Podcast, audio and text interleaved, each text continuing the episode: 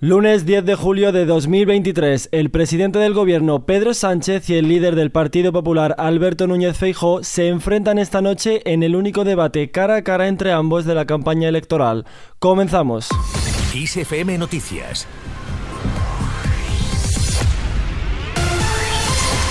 Muy buenos días. La expectación que hay respecto al debate de esta noche es alta por lo decisivo que puede ser este choque. Las encuestas dan como favorito al líder del Partido Popular, Alberto Núñez Feijó, para las elecciones del 23J. Sin embargo, estas encuestas también han detectado una recuperación del electorado socialista que puede poner en apuros una mayoría de gobierno popular junto a Vox. La candidata de Sumar a la presidencia del gobierno, Yolanda Díaz, no se ha mostrado muy contenta con la celebración del debate que es un debate que mira al pasado. Es un debate propio de los años 90.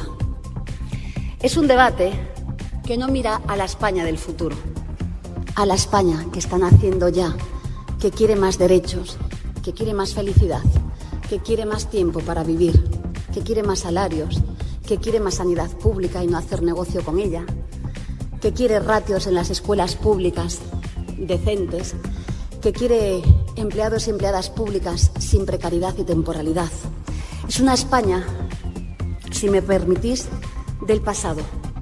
Una España que mira al bipartidismo. Y continúan los enfrentamientos en la campaña electoral. Cuca Gamarra insiste en que no habrá playa que impida acabar con el sanchismo.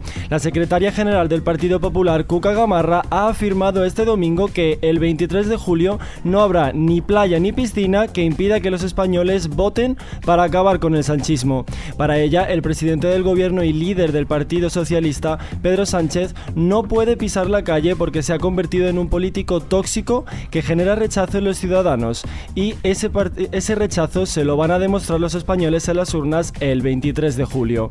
Y fuera de nuestras fronteras, el gobierno de Israel ha acordado tomar medidas para evitar el colapso de la autoridad palestina. Unai González. El gabinete de seguridad del gobierno israelí, que está presidido por el primer ministro Benjamin Netanyahu, ha aprobado una serie de medidas con el objetivo de evitar el colapso de la autoridad palestina.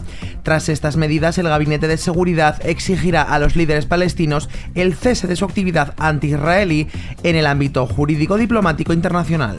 Estados Unidos cree que es pronto para que Ucrania entre en la OTAN. El país americano cree que todavía es pronto para negociar una posible entrada de Ucrania en la OTAN. Sin embargo, el país aboga porque la cumbre de Vilna ayude a empezar a trazar un camino. Biden ha llegado al Reino Unido para reunirse con Sunak y Carlos III antes de la cumbre de OTAN. El presidente estadounidense Joe Biden ha llegado a Londres para hacer escala en Reino Unido. Allí se va a reunir con el primer ministro británico Rishi Sunak y el rey, y el rey Carlos III antes de que se dirija a la cumbre de la OTAN en Lituania. El presidente estadounidense mantendrá una reunión este lunes a las 10 y media hora local en Downing Street con Sunak. El primer ministro británico este fin de semana expresó las discrepancias que tiene debido al envío de bombas de racimo a Ucrania. Ambos dirigentes han mantenido una gran sintonía en la importancia de armar a las tropas ucranianas tras la invasión rusa. Durante el encuentro la jornada de hoy coordinarán sus posiciones ante la próxima cumbre de la OTAN en Vilna. Vamos a echarle un vistazo ahora al mapa del tiempo.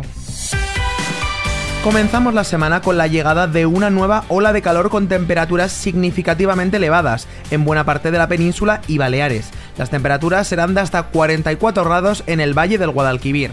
Se esperan además noches tórridas en las que la temperatura no descenderá de 25 grados en el valle del Guadalquivir, Granada y Almería y en algunos puntos de Mallorca. Y nos despedimos al ritmo de los Pet Shop Boys.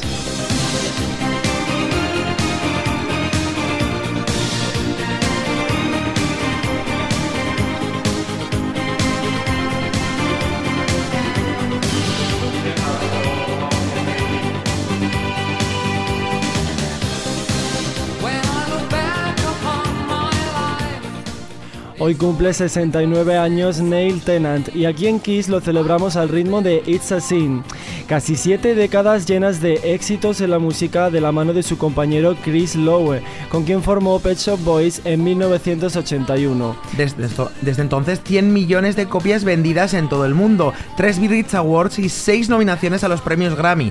La lista de logros del cantante es larga y resuenan títulos como el de Please, su primer disco, o Actually, el disco que les lanzaría la fama en 1987.